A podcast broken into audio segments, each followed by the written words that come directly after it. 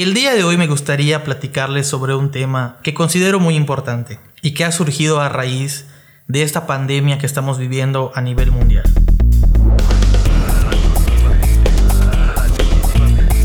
Radioactivamente, con Joshua Bay. Hola amigos, bienvenidos a este espacio. Yo soy Joshua Valle y sí, efectivamente soy psicólogo y el día de hoy me gustaría platicarles sobre un tema que considero muy importante y que ha surgido a raíz de esta pandemia que estamos viviendo a nivel mundial. Y es el tema del miedo. Yo creo que el coronavirus sí puede llegar a ser muy viral, pero todavía es muchísimo más viral el miedo. Ahora bien, te pregunto, ¿sabes cómo calmarte? ¿Sabes cómo bajar tu nivel de ansiedad, de angustia? Me gustaría presentarte algunas recomendaciones que puedes tener en cuenta para lograrlo. Lo primero que te pediría es que mantengas la calma y que no te intoxiques con información. Es muy importante estar informados, eso es correcto, pero en la red, en las redes sociales, en el internet, circula demasiada información falsa y que lejos de ayudarnos, únicamente nos angustian o nos infunden mucho más miedo.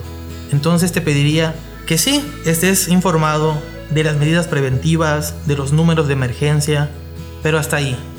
No indagues más, no te atormentes con el número de muertos, con el número de infectados, que lejos de ayudarte únicamente te van a crear más miedo.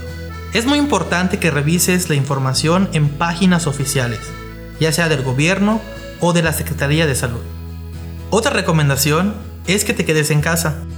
Creo que es el momento oportuno para pasar tiempo de calidad con tu familia. Esta cuarentena no la veas como un encierro o como algo malo. Siempre hay que buscar algo positivo en cada situación. Piénsalo. A veces por el trabajo, por la escuela, no tenemos la oportunidad de convivir lo suficiente con nuestros padres, con nuestros hijos o hermanos. Y que tu foco de atención lo tengas en otras actividades al menos hoy, al menos hoy que me escuchas, te pido que concentres tu atención en la música, en algún libro, en alguna película, en alguna serie. Y por qué no, con tus plantas, con tus mascotas. Hay muchísimas cosas más en las que tu mente, tu atención pueden estar concentradas. Muy bien amigos, eso ha sido todo por el momento. Me da muchísimo gusto que me estés escuchando. Y te pediría que mantengas la calma. Mantén la calma y sigue las recomendaciones oficiales. Lavarnos las manos frecuentemente con jabón y agua. Evita tocarte ojos, nariz y boca. Esto ha sido Radioactivamente. Hasta la próxima.